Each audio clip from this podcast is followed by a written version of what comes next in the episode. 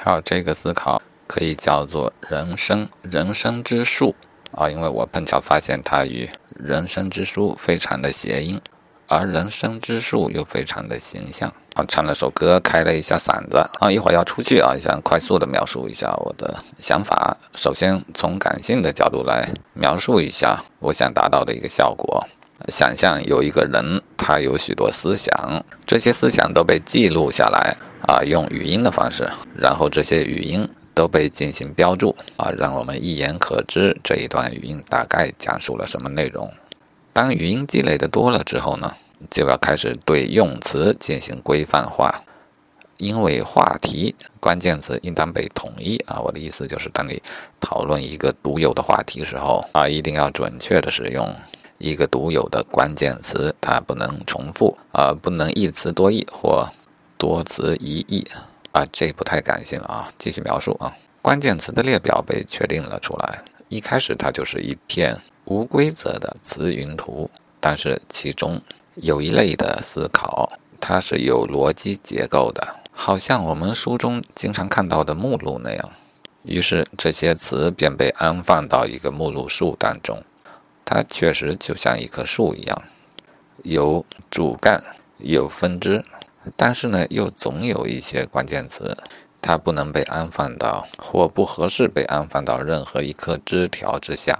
啊，是的，它与枝条没有逻辑上的关系，甚至它们之间呢也没有明确的从属的关系。啊，那么像这样的一类话题，我猜想就是感性的话题。因为直觉告诉我，感性的话题，他们之间的关系，如果有的话，也不是我所能够发现的，它可能淹没在我的潜意识之海当中。那么，我应当如何处理它们呢？我要把它们像叶子、像花一样挂在某处。与枝干不同，枝干有一个明确的固定的位置，而感性的话题，它或许会与某一个枝干、某一条。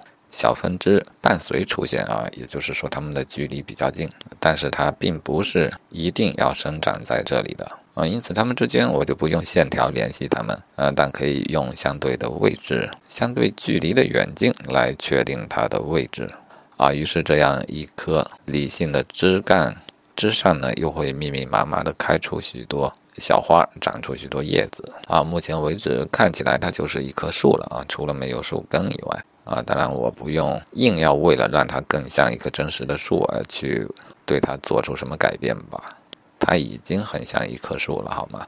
人生之树。好，现在开始不太友好的模式啊。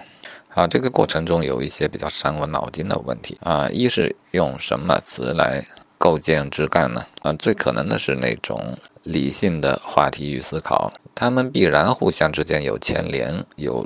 从属的关系，如果你不确定这个关系，那只是因为你还没有把它们理清楚。实际上，他们就应该有，然后他们可以用连线的方式联系到一起，这是一条脉络。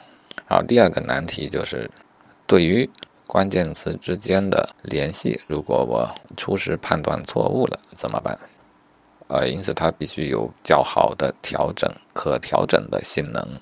好，其实还有更基础的一个问题：怎样的关键词才可以被确定为关键词？那种所谓的理性的关键词，这样的定义呢还不够确切。嗯，比方说啊，举实例吧，旅游的思考，实践告诉我，在这里旅游一定要作为一个关键词啊。如果我说的是常规意义上的旅游，那么旅游这个词就啊碰巧就是等于它字面上的意思，它是一个话题关键词。话题呢，一般是对应于人的一个意念。这种意念呢，往往会有感性与理性的区分。所谓理性的意念，就是当我们在考虑一个概念的时候啊，我们认为它是独立存在的、自然的存在啊。即便我们对它的理解可能并不深刻，甚至并不正确，呃，但是我们对待它的态度是认为它是客观实在的，呃，它会被某种规律所左右。它可以被理性的加以分析和思考啊，因此它应当在某个结构树的当中有它的位置啊。这是我目前认为最应当被作为枝干的那种关键词。回到上面的案例啊，还有一个头疼的地方：旅游的思考的字咱们就可以不用管它了吧？那么思考二字呢？你认为它是一个话题关键词吗？呃，显然不能算一个话题，但是它对于旅游这个话题关键词呢，又是有修饰的作用。它体现了这个关键词的某一个侧面。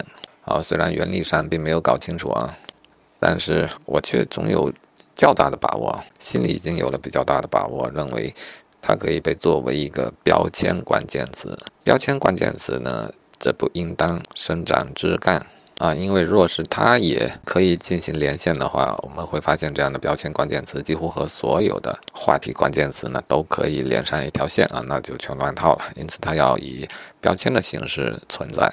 标签呢，我希望它像是一个筛选器啊，你可以全选一个话题关键词的所有标签，引导向所有的语音，也可以通过这个筛选器来选择其中的一个标签，从而引导向具备该标签的所有语音。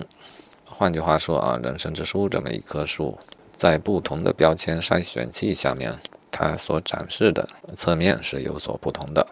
啊，然后就是更加玄乎的那种，跟什么都挨不着的话题关键词。啊，这个事儿其实理论基础也应该再重新梳理一下。你说什么是感性的感受啊？比方快乐，它绝对是最典型意义上的感性感受。它似乎应该与理性的话题关键词的枝干是有所区别的两种不同类型的关键词。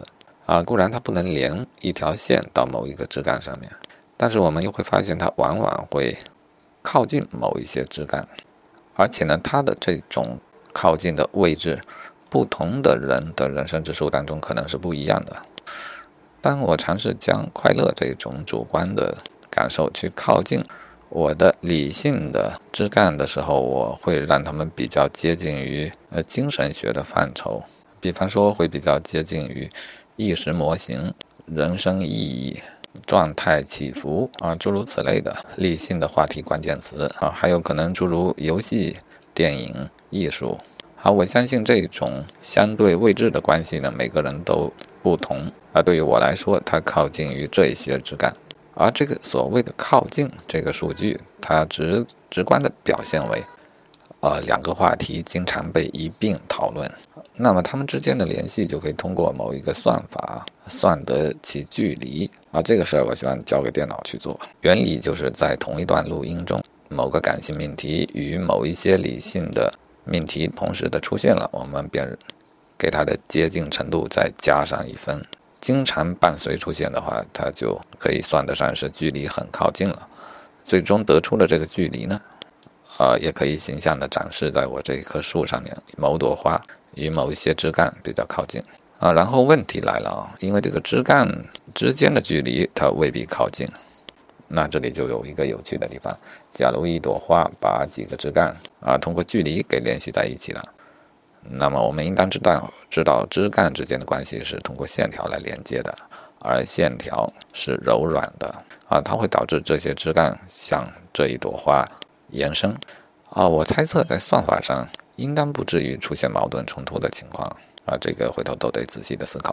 也就是说，当花朵的出现呢，它会将枝干扭成各种我所意想不到的形式，好，然后这个距离的计算完全由电脑来进行，我也算不来。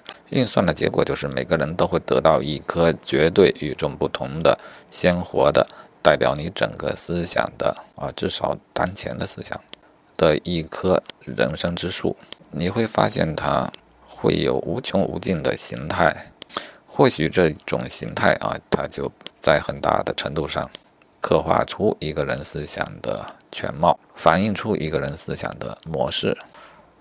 通过这个全貌或模式进行。人与人之间的思想的匹配的话，我认为这是最有希望的一种所谓的灵魂匹配。到那个时候，人与人之间的交流或许会打开一个新的局面，一个灵魂真正能够找到那一位与你最为匹配的灵魂。嗯，啊，我愣住了一会儿啊，因为我被自己描绘出了这个美好的将来惊呆了。它之所以美好，因为它从来没有被实现过。但是我现在看到了实现它的希望。长期的思考和实践，到了今天，我似乎看到了一个完整的路线图，这意味着希望近在眼前。哎，过瘾啊！好好，现在回到现实中来吧。啊，我离这个美好的希望还有多远呢？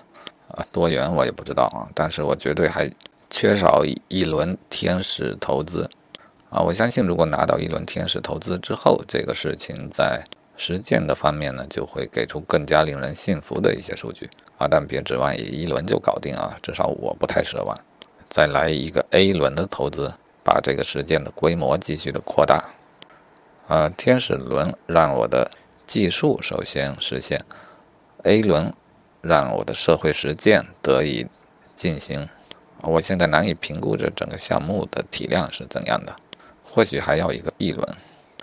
如果 B 轮之后这整个事情还没有搞成的话，那我不得不承认我的这个梦想它美的有点过分了。但对于我来说，如果我要将我有限的、仅此一次的生命投入到某一个项目当中去，我为什么不投入到一个美的过分的项目当中去呢？